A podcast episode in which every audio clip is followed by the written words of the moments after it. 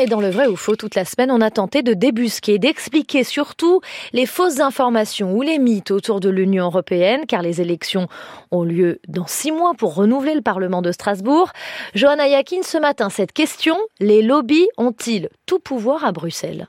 C'est une accusation qui revient souvent. Les lobbies seraient tellement nombreux et tellement puissants que les députés européens n'auraient même plus la main sur la fabrication des lois. On nous dit qu'ils seraient complètement soumis aux lobbies. Alors c'est vrai ou c'est faux? Il y a du vrai et du faux. Ce qui est vrai, c'est qu'il y a effectivement beaucoup de lobbies à Bruxelles. On compte environ 12 500 organisations, ce qui représente autour de 50 000 lobbyistes qui travaillent actuellement à Bruxelles. La Commission est donc bel et bien un nid de lobbyistes.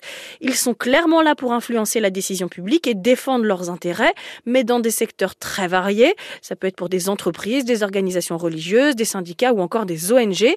Mais tout cela est légal. La Commission européenne considère même qu'ils sont nécessaires pour obtenir euh, une expertise sur certains sujets. Et pour autant, les lobbies n'ont pas le droit de faire complètement ce qu'ils veulent à Bruxelles. Non, l'activité des lobbies est encadrée.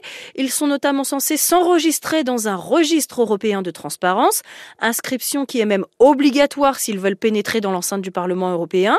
Le code de conduite des députés au Parlement européen oblige aussi les députés à publier toutes les réunions prévues avec des représentants d'intérêt relevant de ce registre.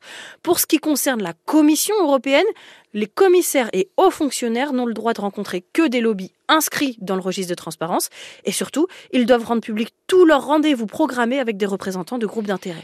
Car Johanna, il faut bien faire la distinction entre lobbying et corruption.